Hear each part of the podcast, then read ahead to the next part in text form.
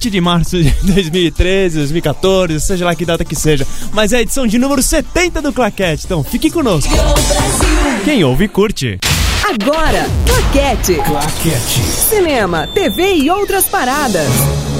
Bem, pelo menos a gente não errou o nome do programa dessa vez, né? É, só errou o ano. Isso é tudo pouca bem. coisa. Então, se você está escutando essa trilha, na verdade você não voltou para o passado. Mano, estamos em 2014, hoje é dia 20 de março, e esta é a edição de número 70. 70, 70 do claquete. Você É. tá bem, Julião Almeida? Tô ótimo, e você? Eu tô bem também. Eu tô, o meu único problema são pedras nos rins, mas tá tudo bem. Ah, mas isso aí é a vida, acontece.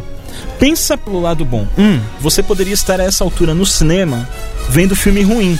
Porque pelo que tá constando aqui na nossa pauta, tem um lote. Tem. Tem um lote de filme ruim entrando essa semana aí.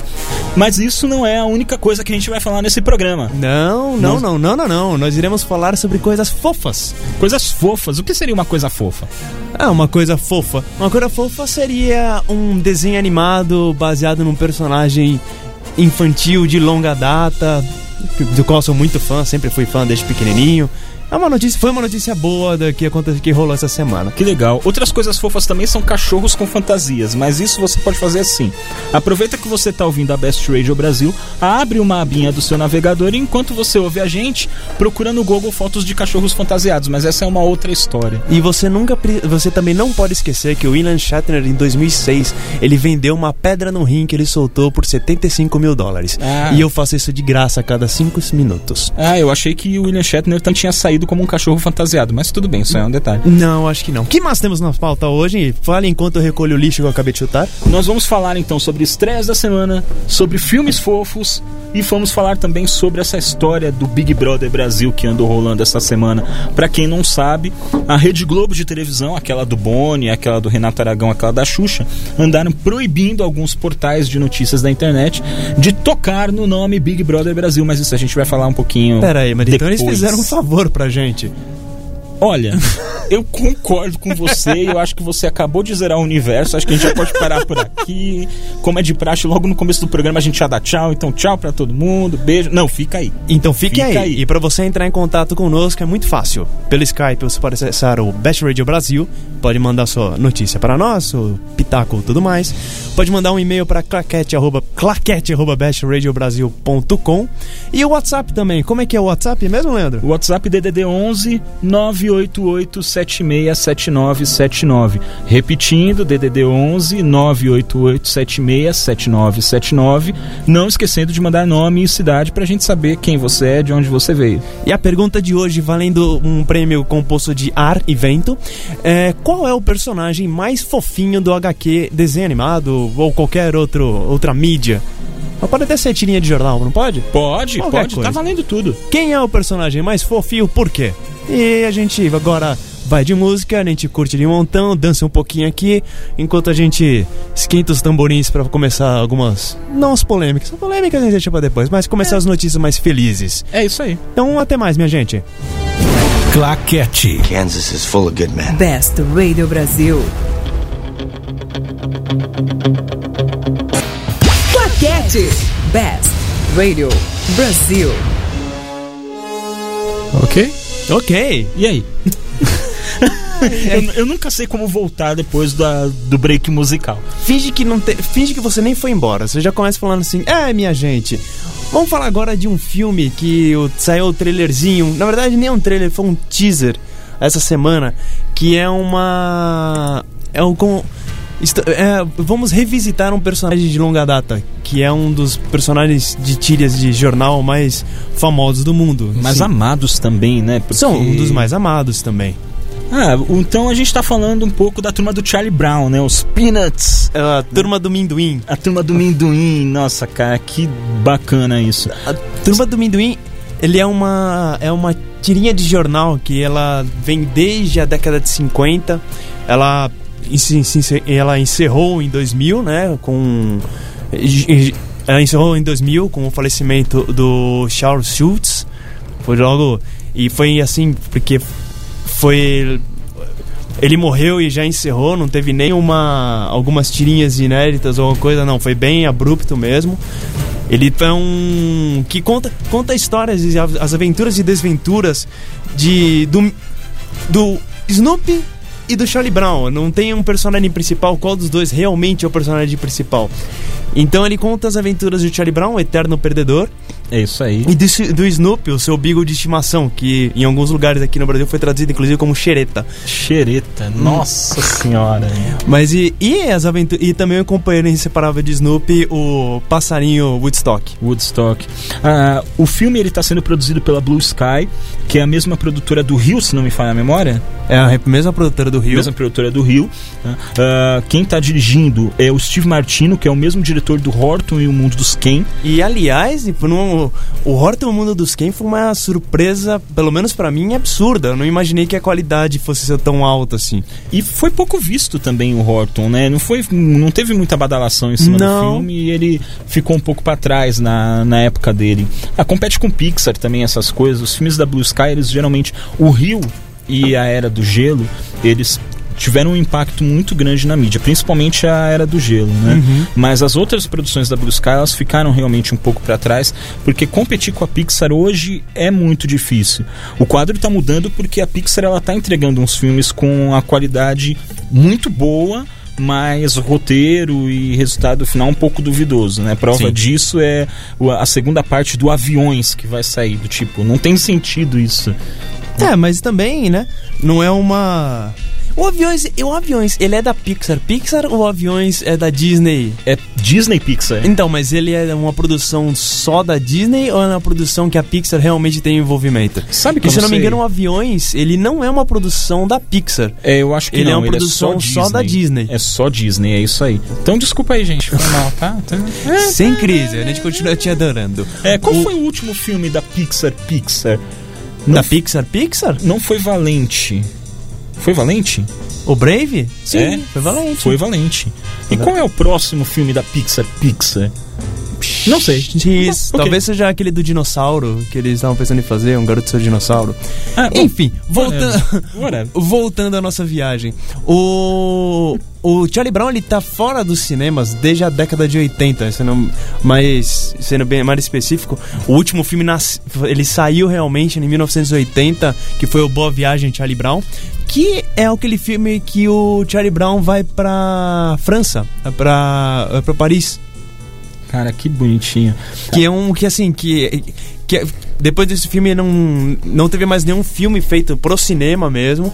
Ele continua, continuaram com os efeitos com especiais para televisão, que inclusive o último que saiu foi em 2011, que é o Felici que eu, eu não sei como saiu aqui em português. Acho nem sei se saiu aqui em português para falar a verdade, que é o Happiness is a Warm Blanket, que é alguma coisa como se fosse a felicidade é um cobertor quentinho. Nossa, Que, que assim, não, não, não vi por aqui, não consegui assistir porque realmente não teve por aqui, mas foi o último que teve. Inclusive as pessoas achavam que, ah, não tá seguindo muito o. Não tá seguindo muito o espírito das antigas animações. Que assim, faz parte. Esse. Faz, não- Esse, esse novo filme, além de ser produzido pelo. Além de ser dirigido pelo Steve Martino. pelo Steve Martino, ele também é, é produzido pelo Paul Fig, que é o mesmo de Bridesmaid. Então, então assim, e ele e ele já deixou bem claro que ele é muito fã do personagem, que ele é muito fã das animações antigas. O filme, a animação, ela é 3D, mas ela é um como se fosse um 2D texturizado, por assim dizer. Então você imagina, então agora que você tá na rádio, você fecha os olhos e você imagina.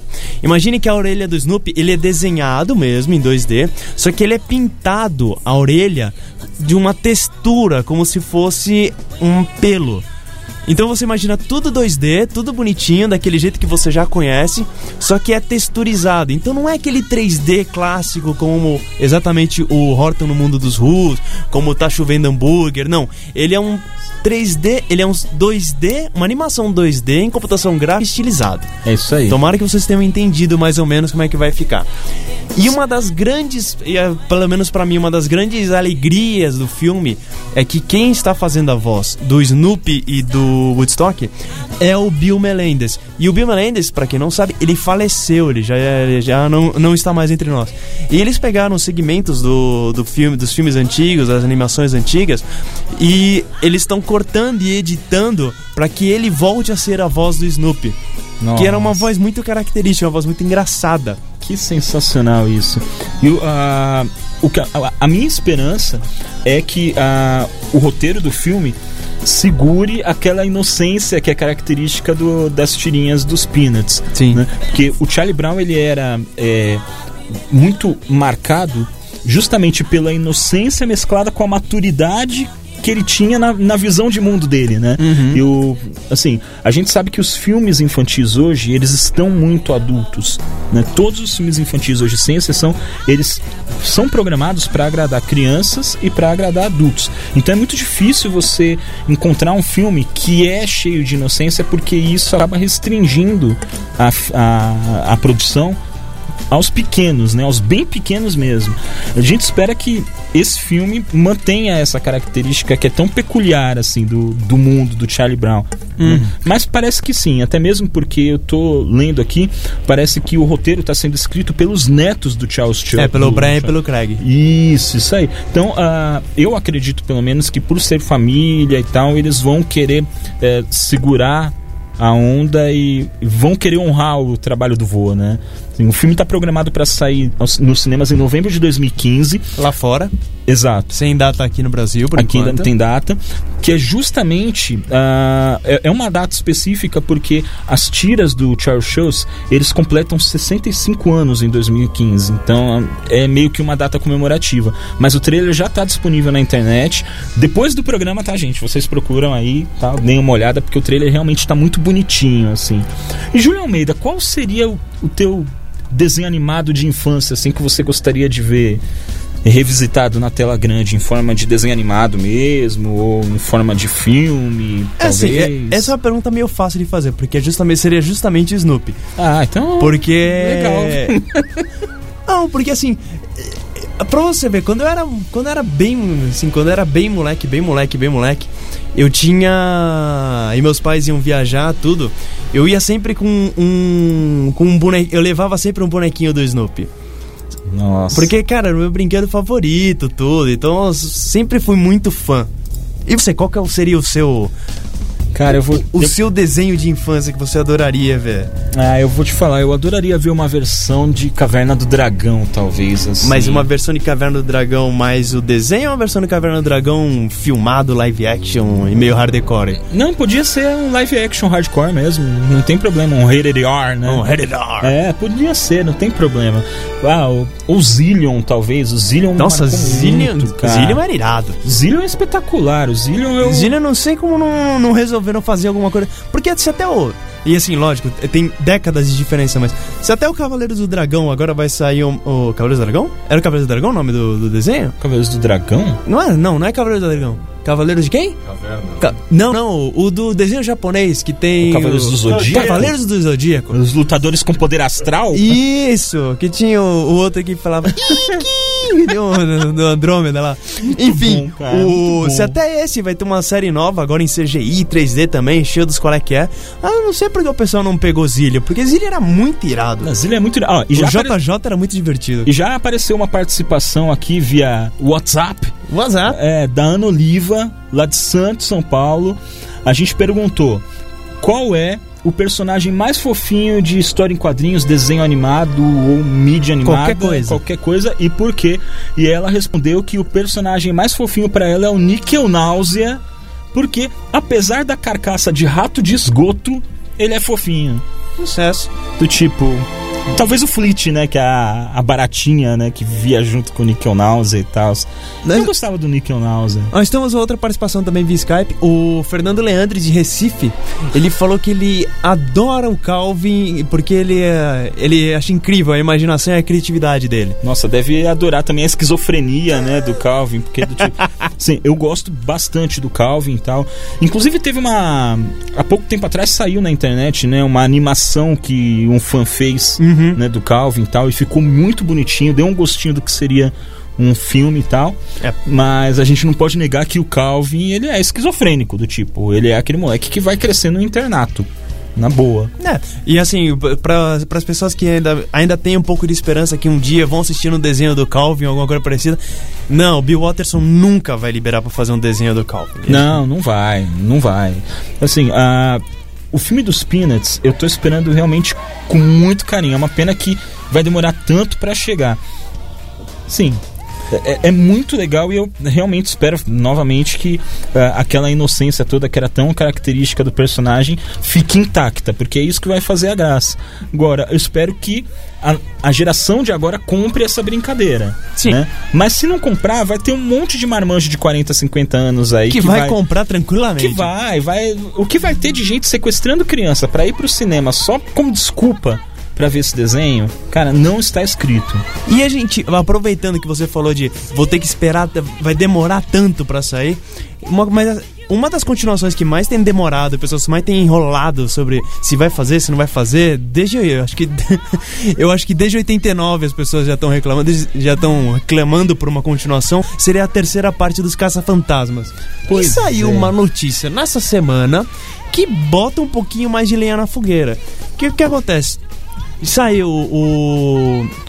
Nós tivemos o falecimento do Harold Ramis, do Harold Ramis que fazia o Egon, é, agora no agora neste ano. Foi, acho que foi no mês passado, né? Foi no mês passado. Foi o maldito mês de fevereiro. Maldito mês de fevereiro que é. todo mundo resolveu morrer. Pois é. E o Ivan Reitman, que foi o diretor dos primeiros dois filmes, falou que, putz, que, agora, gostaria muito, mas eu não sei mais se eu tenho o pique de fazer esse tipo de filme. É, porque, você vê, o Ivan Reitman, ele era amigo pessoal do Harold Ramis, né? Você pega um, um vai, um projeto que os dois criaram juntos, porque o, o Harold Ramis, de todos os, os, atores que fizeram os Casos Fantasmas, ele era o que participava com mais afinco. Exatamente. Ele deu pitacos no roteiro, ele fez assistente de direção não acreditado. Não acreditado. Então, meu, você perde o cara, você não vai querer mais participar, você não vai querer mais, sabe, você vai querer virar essa página. Sim, até o, o, roteiro era do era uma parceria do Dan Aykroyd com o Harold Ramis. Isso, isso e, aí. E o que acontece agora? Eles estão querendo fazer o quê? Fazer a ideia é passar para dupla de diretores que mais tem a capacidade de pegar projetos que ninguém acredita e fazer com que eles sejam um estrondoso sucesso. São os rapazes, o Phil Lord e o Chris Miller que pegaram a ideia de fazer, vamos fazer um filme de Lego, uma coisa que todo mundo pensou que ia ser um comercial de duas horas e fizeram um filme sensacional. Vamos fazer uma história baseada naquele série antiga chamada Anjos da Lei? Ah, vai ser uma bomba. Chamaram os caras, os caras fizeram uma coisa sensacional mais ainda, que inclusive vai ter uma continuação agora. E agora eles estão sendo cotados em serem os diretores do Caso Fantasmas 3. Pra mim, tá tudo certo. Manda ver, entrega para eles que eles sabem o que estão fazendo. Nossa, sensacional. Ó, só um parênteses, tem mais uma participação, só que dessa vez via Facebook. Facebook. A, a Cristiane Maltese falou aqui que o personagem mais fofinho para ela é o Garfield, porque ele é o mais egoísta possível. Eu acho que isso se contradiz, mas tudo bem. Eu também acho. Houve uma contradição, assim, mas. Mas ele é fofinho mesmo, a não ser que ela esteja falando que ele é fofinho tipo de gordo. Pode que, ser. que ele é mesmo. Mas voltando aqui pro Caça-Fantasmas, eu não sei, eu tenho muito medo, embora o Phil Lord e o Chris Miller sejam aqueles caras, tipo, com mão de fada, os caras que conseguem né, pegar um projeto fracassado e transformar numa coisa legal e vendável. E vendável? Né? Assim, eu não sei. Eu te, a, a gente estava conversando sobre isso um pouco antes do início do programa, mas os Caça-Fantasmas, ele é um projeto muito tardio, o 3, e eu tenho muito medo de continuações tardias, assim. Eu fico muito preocupado com filmes, com continuações que chegam com mais de 3 anos do teu antecessor. Uhum. Tá?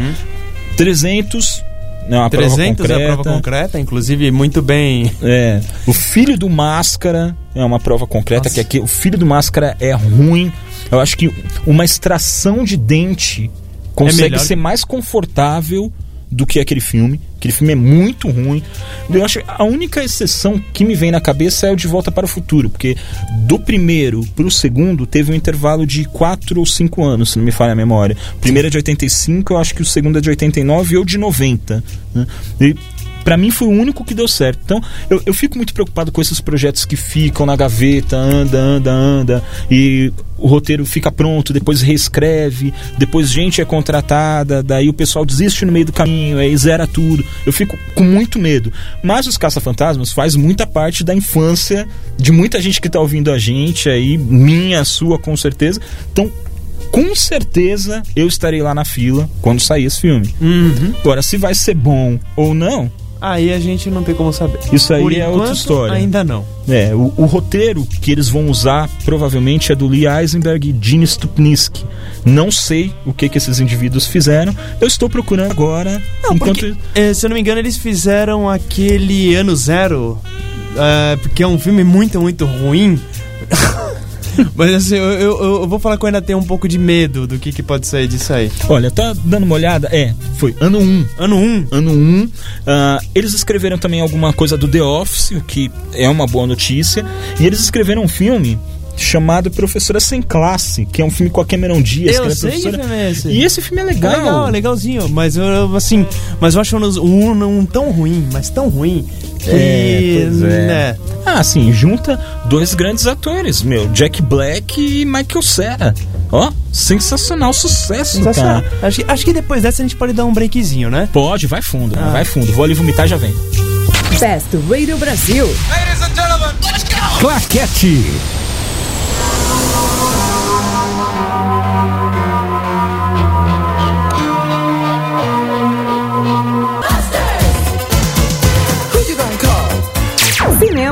TV e outras paradas. Claquete. Best Radio Brasil.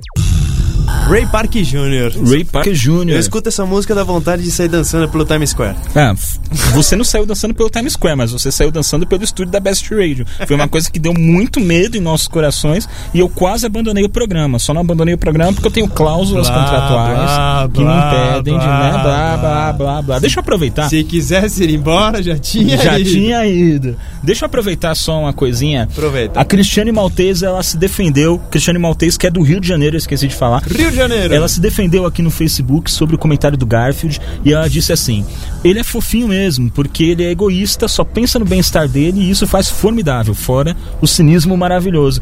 Olha, eu concordo, eu gosto do Garfield, Mas... mas na verdade não, nunca fui Tá bom. muito fã dele, assim. Ah, porque eu ia falar, você foi tro... eu já ia reclamar que trocaram o Leandro que eu conheço. É, O, não. Ga- o melhor Garfield é aquela tirinha que eles pegam e- ou que eles trocam o Garfield por um gato de verdade e aí é como se o John fosse- tivesse problemas e conversasse com o gato dele, ou a melhor tirinha é aquela que tira o Garfield completamente, que aí é como se o David, o John realmente tivesse problema de verdade. Não, mas eu acho que ele tem problema de verdade. É, é o mesmo sentimento que eu tenho com relação ao Calvin.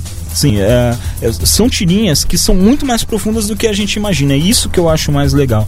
Só aproveitando e soltar mais uma participação, Manda. o Leandro Mereu Gotardi de São Paulo, ele falou que o personagem mais fofo pra ele é o Bob Esponja, porque só um gênio pra ter uma ideia de uma esponja que frita hambúrgueres no fundo do mar.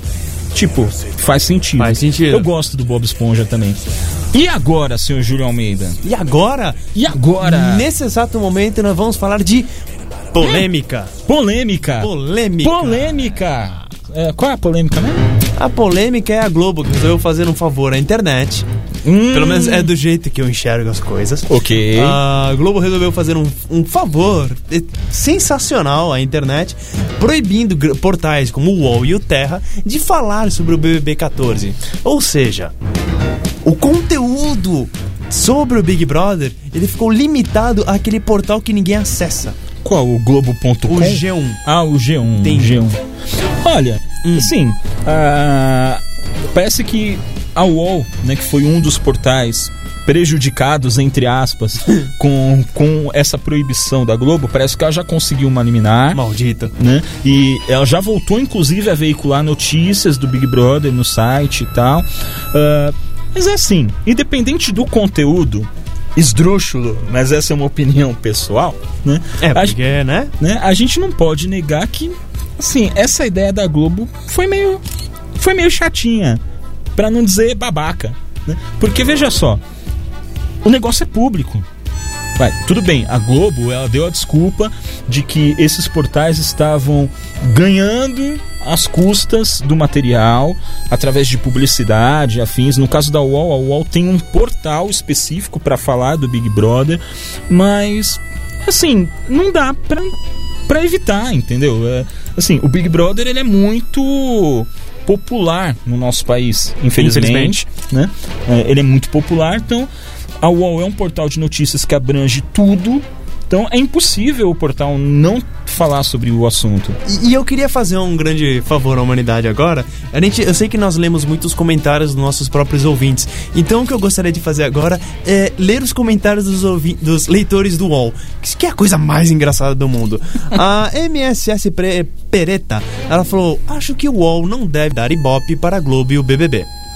O Turco Texas respondeu: Que pena, vai voltar essa porcaria de novo. Será que os caras do UOL assistem essa besteira na televisão? A MS Pereta voltou e falou novamente: Não façam isso, aproveitem melhor os espaços. e aí você tem o Fazano que fala: Criem vergonha, UOL. Uma empresa tão digna quanto vocês insistem em promover este lixo. Que decepção. Olha, eu acho, Eu acho. eu acho que a UOL devia ter aproveitado este momento E lançado um próprio BBB. É, ou lança um próprio BBB, ou então se proíbe de veicular outras coisas. Por exemplo, se proíbe de veicular notícias sobre a novela do Manuel Carlos. Que aquilo me, me impacta negativamente. Toda vez que eu abro a UOL e sou obrigado a ler notícias sobre aquilo, do tipo, Shirley entra com uma cobra na sala do Laerte e ele se apaixona. Do tipo, não, não tem sentido essas coisas. Então, UOL, fica aqui o nosso apelo. Tome isso como uma lição. Se proíba de falar algumas coisas. Aproveita e coloca aí o logo da Best aí na, na tua entrada. É. Sim, é, né? Aproveita. Não, e assim- Eu- tem coisas tão mais legais do que isso. Não, e assim, mas a Globo tem tanta. Ela pode buscar tantas coisas mais legais que ela vai montar um novo reality show. Como Porque assim? É um novo, vai ser um novo reality show com o André Marques, ex-video show, e a Fernanda Lima, ex-apresentadora de sorteio da Copa. Cara, É um reality show musical ao vivo que vai se chamar Superstar. ah, eu achei que era o The Voice Brasil. Não, não, o The Voice Brasil continua ali firme e forte. Mas a ideia é que, na verdade, seja um concurso entre bandas. Cara, Então, eu não sei. Você lembra daquele, daquele programa que tinha na MTV que era o. Que era, que, que era o Marcos Mion que apresentava, que eram a, a duas bandas. Você pegava duas bandas covers, que era o Cover Nation. Cover Nation. E ele Cover falava Nation, e, e fazia as duas bandas du- duelarem. Cara, era muito engraçado. Nossa, mas- E aí tinha o Cover Nation e Verão. Que era, tipo, o Ira fazendo The Clash e o Cachorro Grande fazendo The Who. Era a coisa mais sensacional do mundo. Nossa, mas aí, se a gente colocar isso na Globo, o que, que vai sair? Vai sair um embate entre o Piscirico e, sei lá, Zezé de Camargo e Luciano. Zezé de Camargo Luciano cantando música do Luan Santana e o Piscirico cantando música do Gustavo Lima. Ô, o Gustavo Lima fez um negócio nos dentes lá que ficou. eu queria. Isso não tava na pauta, mas eu precisava fazer esse comentário do tipo: o cara Manda. passou Errorex no dente, cara, não é possível. O sujeito me bota. Olha, mais ridículo do que um sujeito que me faz um clareamento master no dente e é zoado é o sujeito que começa a tirar um monte de foto sem sorrir pra não ser zoado por causa do clareamento dos dentes. Cara. Fora que é o seguinte, né? Internet é, é o instrumento do demônio. É. Ou de Jesus, né? Dependendo do ponto de vista. Então, o cara postou a foto, tipo, às 8 da manhã, às 8 e 10 já tinha um monte de Tumblr criado, com todas as montagens possíveis e imagináveis, do tipo, montando ele passando Erex no dente, ele comparando com o Ross Geller do Friends, naquele episódio que o cara também fez clareamento, o cara saía pra festa só. O pessoal só conseguia enxergar alguma coisa quando ele dava um sorriso e tal. Meu, é assim, personalidades brasileiras, por favor. UOL, proíbam, proíba qualquer notícia de personalidade brasileira. Aí, ó, fechou. Agora, com relação ao Big Brother, na boa, foi um pouco de. Assim, foi falta de noção da Globo, porque esses portais, a UOL, a Terra, eles têm um conteúdo muito forte do Big Brother e isso só chama divulgação pro programa. Do tipo, não tem muito sentido. As pessoas que eu conheço que leem essas notícias são as pessoas que assistem. Quem não assiste não vai ler essas notícias. Só a gente, né? Pra quando a gente fizer o programa e tal, que a gente precisar de uma pauta, aí a gente vai lá e vê quem tá, né? Quem tá queimado, quem saiu. É, e, tipo, assim, e daí você começa a descobrir várias outras coisas desse universo de televisão. Por exemplo, que o Dado Dolabella tá dando trabalho na nova novela do.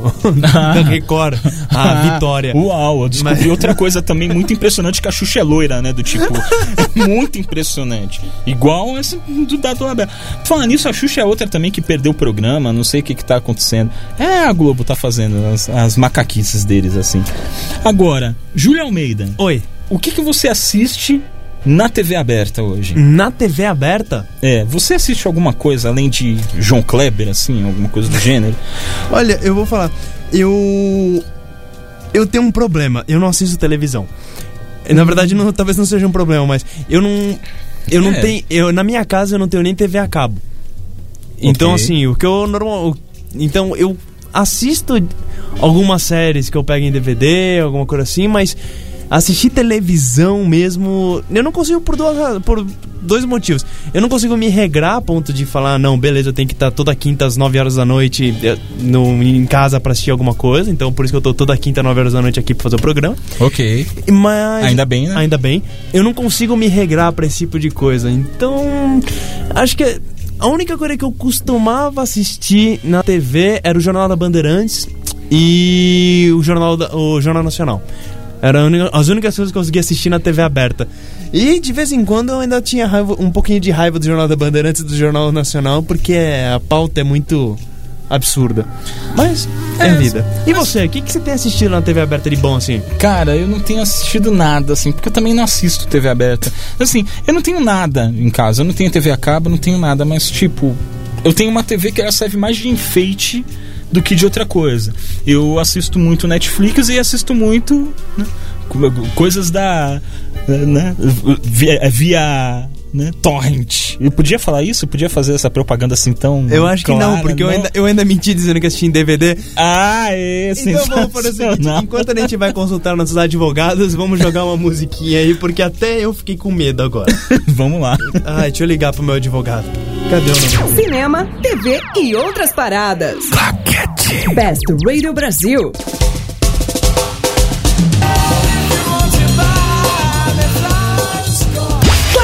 Best Radio Brasil. Aê. Aê! Aê! Aê! Opa, vamos começar com participações dos ouvintes. Já surgiu uma. in- Eu não, eu não sei, acho que o Spin Doctor chama. Clama pela participação. Pois é, então. Teve o Alex Lopes de Porto Alegre, que ele aproveitou o ensejo dos caça-fantasmas no primeiro bloco e falou que o personagem mais fofinho pra ele é o Geleia, Dos Caça-Fantasmas? dos caça-fantasmas. Sucesso! Isso aí. A Juliana, Juliana Paula de São Paulo falou que eu estopinha. Esto- Ah, Estopinha é sensacional. Aliás, é o único motivo que me faz querer assistir Eliana no domingo é a Estopinha. Todo mundo seguindo a Estopinha na internet, ela é mó figura. E a Bárbara Rios de Goiânia falou que é o pica-pau porque ele é malandro e desce as cataratas. Sucesso. Melhor episódio, ou pelo menos o mais famoso episódio de desenho animado de todos os tempos. Nós temos também aqui uma participação via WhatsApp. É... E agora eu percebi que a pessoa não colocou o nome, mas é, pelo menos eu sei de que país ela está falando. Falou: Oi, estou escutando a rádio pela primeira vez aqui do outro lado do mundo, no Japão, e me bateu mais saudades do Brasil. Muito bom essa rádio, é divertida demais. Parabéns! Sensacional, mas quem foi que falou? Então, não, tá Não sabemos? Então, eu, eu, eu vou mandar um Manda seu nome. E de onde você está? Ah, já falou de onde É, ela tá. Japão. É, então beleza. E a Vânia Santos de Ubatuba falou que o personagem dela é o Patolino porque o bico dele sempre cai. E de fato, eu acho que esse era o momento mais sensacional dos Looney Tunes, que é quando o Patolino leva aqueles tirombaços no meio da cara e não acontece nada, só, só o bico que cai. Que era, cai o bico. que era praticamente um. Como é que era? Era. Caça aos patos! É, temporada de Caça caça-patos, caça-coelho, caça Coelho! De fato, sensacional. E nós temos o André Volter da Bahia, que ele fala que o personagem de- mais fofo que ele conhece é o Ligeirinho, porque eu queria muito ter a disposição dele. Olha, Nossa. até eu gostaria de ter a disposição do Ligeirinho, viu? Eu gostaria de ter o dinheiro dos criadores deles, mas tudo bem, não tem, isso é um mero detalhe. Pensa o seguinte, agora estão todos mortos. É Enfim, verdade, é verdade. Vamos para as estreias da semana? Estreias da semana. Estreias da semana. E aí a gente vai fazer como? Que a gente nunca sabe qual é a ordem. A ordem de hoje será aleatória. Aleatória? Uhum. Então vamos começar do começo.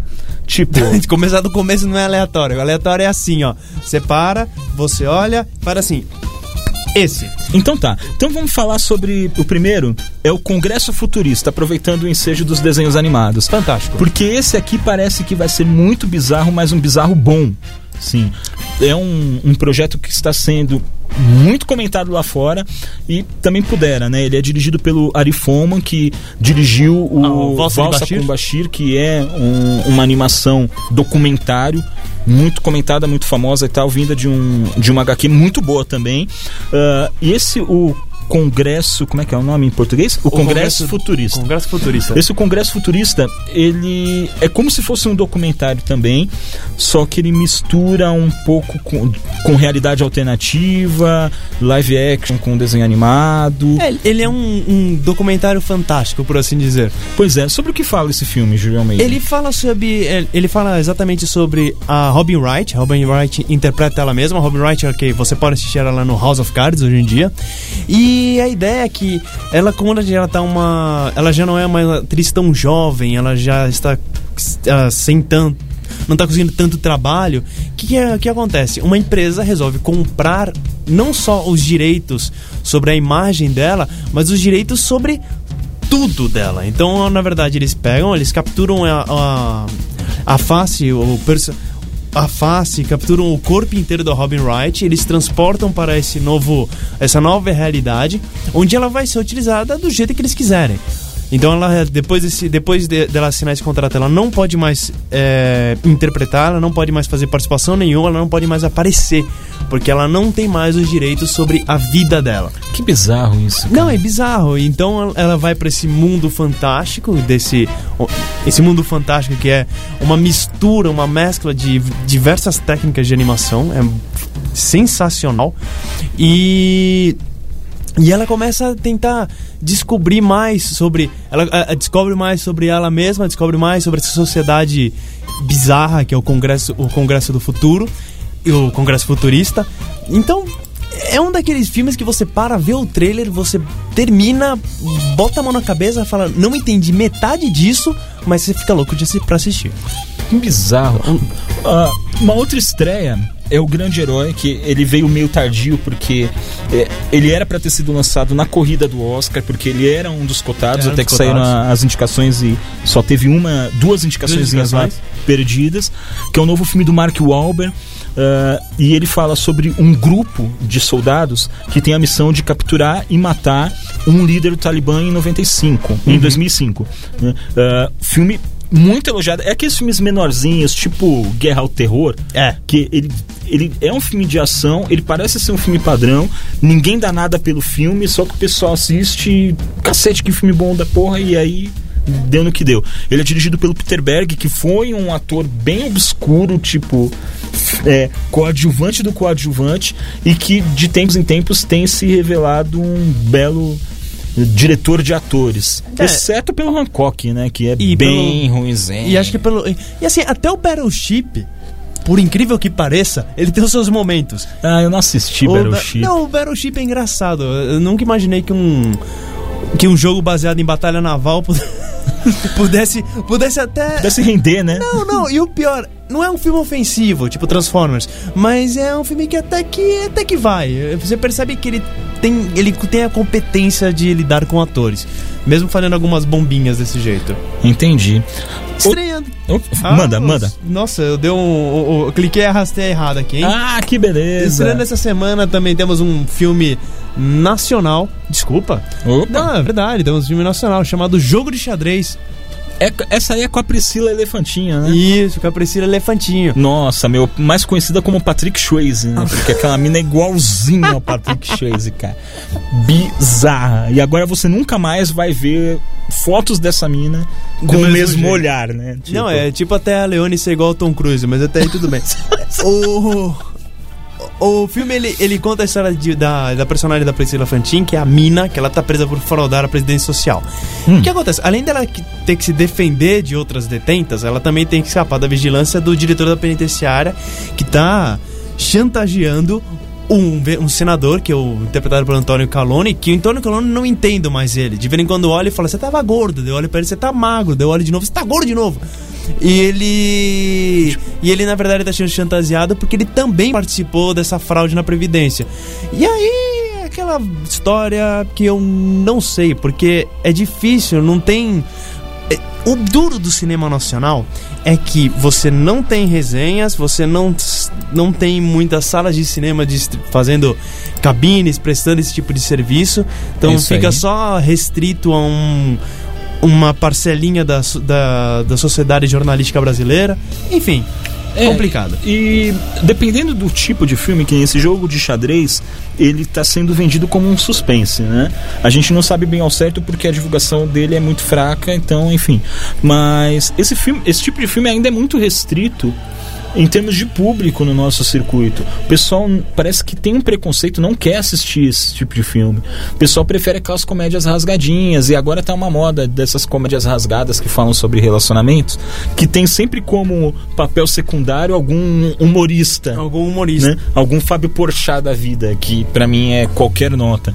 Como é o caso desse SOS Mulheres ao Mar, que é outra estreia. Do tipo, é uma mulher que é a Giovanna Antonelli, que tá cansada da vida dela, ela quer arrumar um... Um novo- bofe. Um bofe, ela quer arrumar um novo... uma nova, né? Uma nova. Uma nova pé, né? Isso, é isso aí. Se, como não tem câmera ainda, você não viu qual foi o, a- o movimento das mãos do Júlio Almeida. Mas tu- isso, isso aí. E aí ela resolve ir pra um cruzeiro, do tipo, a vida é muito fácil aqui no Brasil, né? É. Eu também, tipo, eu tô cansado da minha vida, então eu acho que eu vou pra um cruzeiro. E vou ficar lá, tipo, não tenho trabalho e tal, né? Você faz a rádio sozinha. Eu faço, sem É. problema nenhum, já Tá fiz aí. outras vezes. Nossa, Mas- olha a mágoa no coração das pessoas. Mas desculpa, Mas desculpa volta- que eu assim. mas voltando. Mas voltando. Enfim, aí ela vai lá, quer arrumar um cara tal, porque tá cansada do marido e tal, e aí resolve ir pra um cruzeiro com mais algumas amigas. E aí lá ela vai fazer, aprontar altas confusões, como diz a nossa amiga Globo, né? Vai aprontar todas numa viagem muito louca, né? E aparece o Reinaldo Gianecchini lá no cantinho, enfim. Eu não sei.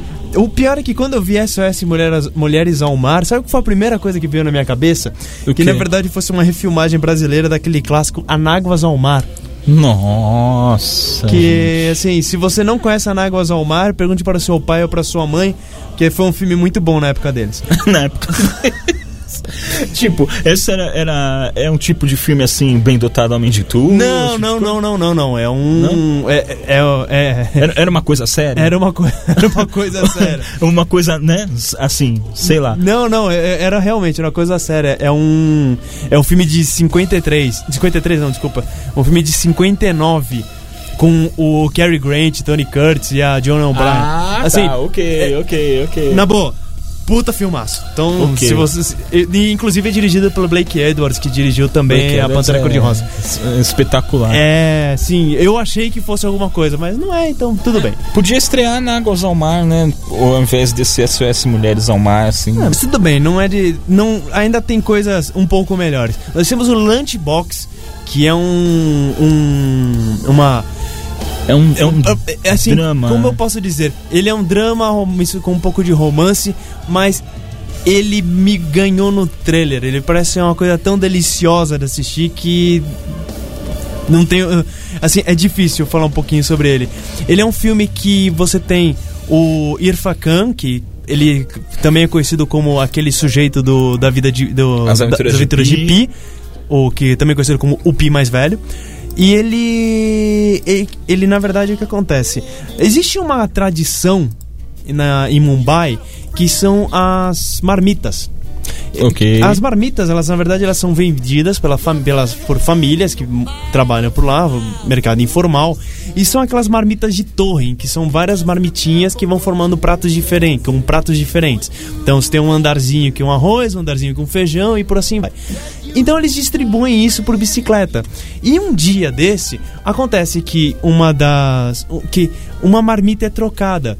Então a mulher faz uma marmita especial pro marido que a mulher que é dona desse desse, desse dessa empresinha aqui para serviço de marmitas troca a marmita do marido com uma marmita de um completo estranho.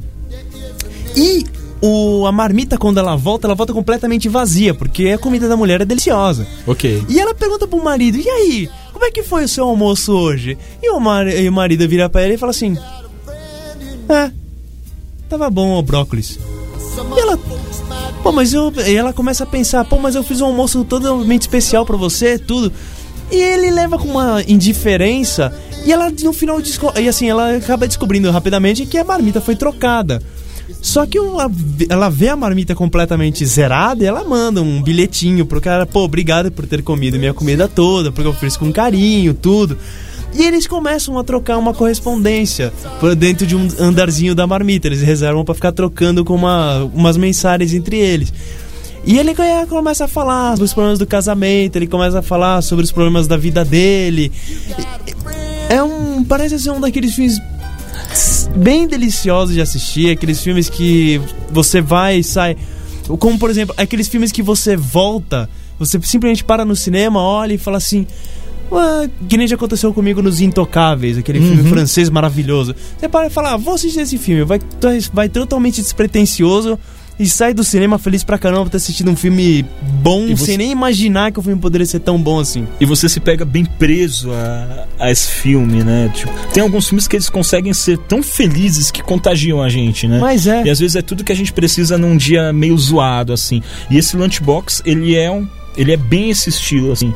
É, o, a amizade de duas pessoas totalmente diferentes por causa de uma situação de uma situação. que é a troca das marmitas tal. Esse é bem recomendável, mas o circuito dele é muito restrito. Infelizmente, Infelizmente. ele tá passando assim em poucos lugares. Já o, o que não é o caso de Namoro ou Liberdade, que é uma comédia também, mas o pessoal não tá né, falando muito bem dele, que é aqu- aquela típica comédia de, de bros. De né? bros. Tipo, né? tipo co- comédia de mano, né? Do tipo, de amigo. Se você assiste How I Met Your Mother, você sabe do que eu tô falando. Você, você, lembra, você sabe quem é o Barney Stinson, você sabe que ele tinha um manual, que era o código do bro, né? Que por sinal tem pra vender esses dias, eu vi na, na livraria Cultura, do tipo, bizarro o negócio. E esse filme fala sobre isso. É um amigo que levou um pé na bunda e ele tem dois amigos que vão fazer de tudo pro cara, né, superar aquele momento e aí você já sabe o que você vai encontrar, né? Tipo, muita piada machista, muita situação machista, esse tipo o, de coisa. O que, é, o, o que a crítica lá fora fala muito desse filme é que ele tenta ser um filme que. A, a ideia do filme é quando você amadurece e aquela simples transa começa a virar uma coisa que você gostaria de mais.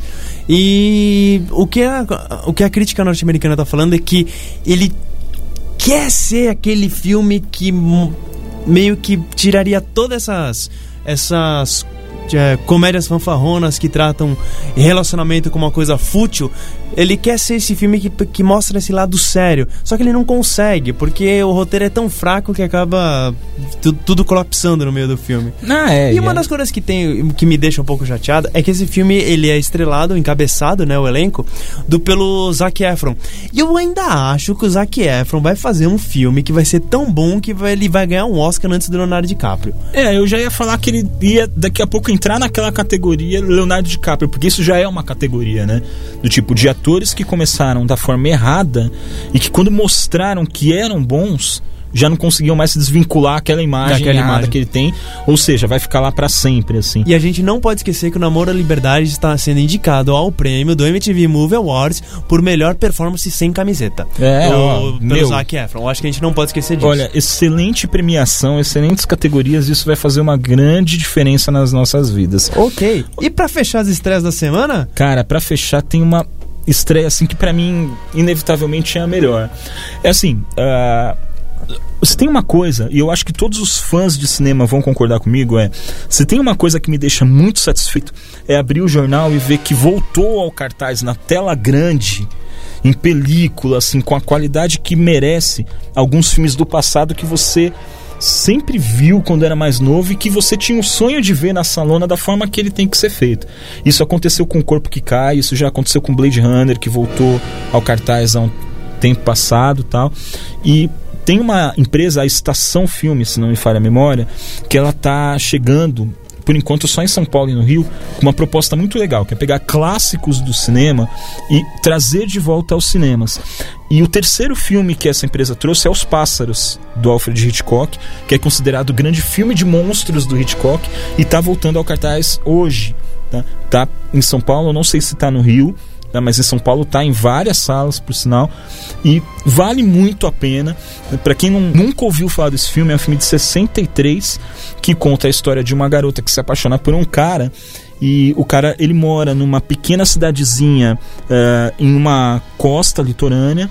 Ela vai até a cidadezinha para procurar o cara tal conhece a rotina do cara. E nesse meio tempo um ataque de pássaros enfurecidos domina a região. E o filme é só isso é um ataque de pássaros. Ninguém sabe o que aconteceu, ninguém sabe o que, o que levou àquela situação, mas de repente todos os pássaros, gaivotas, pombas, não, não importa que tipo seja, começam a atacar as pessoas. E o negócio é assim, ele passa de um ataquezinho ou outro para uma situação muito caótica.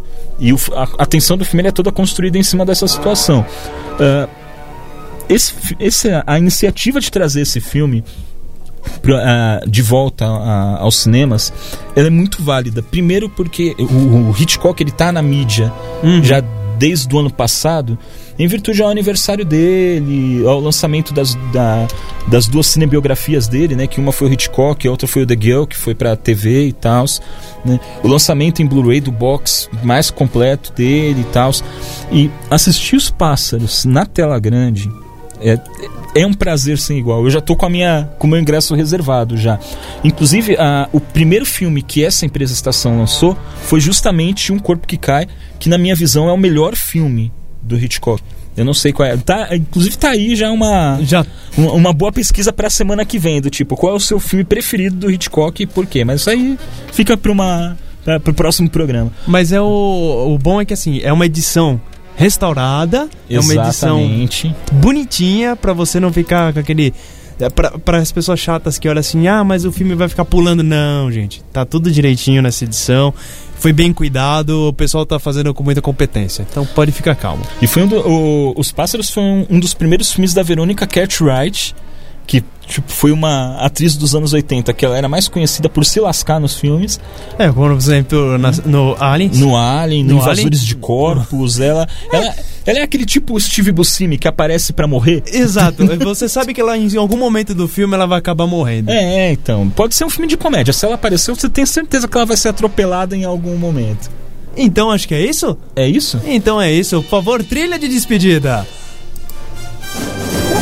Funciona essa trilha Olha, tá bom assim. É, quem diria. Tá, tá legal. Leandro Fernandes, beijos para alguém? Ah, beijo para todo mundo que tá ouvindo a gente. Sim, beijo para minha mãe, para meu pai, para você. Tá bom, então vamos dar os beijos certo. Beijos para as pessoas que participaram do nosso programa. Beijo para Oliva, pro Lucas Leão, Fer... Fernando Leandres, pro Leandro Mereu, pro Alex, Juliana, Bárbara Rios, Vânia Santos, André Volter, Cristiane Maltês, para Alejandra, direto da cidade do México, que não perde um programa. E direto e pra pessoa que tá ouvindo a gente do Japão, que a gente não sabe o nome dela até você, hoje. Ó, a gente não sabe seu nome, você tá aqui, a gente consegue te ver, mas desculpa, a gente não sabe seu nome, mas. Mas um beijo para você. Um beijo pra você. Um beijo, não sei como fala um beijo em japonês, mas um beijo em japonês. é, que mais, Leandro? Beijos especiais? Não, nenhum. Nenhum? Nenhum. Então acho que basicamente é isso. Eu mando um beijo para sempre pra minha incrível e fantástica noiva, Francine Guilhem. Oh, meu Deus. Um beijo ao nosso operador de mesa, Raul Raul, Raul pergunta. Ah, um beijo ao nosso operador de GC.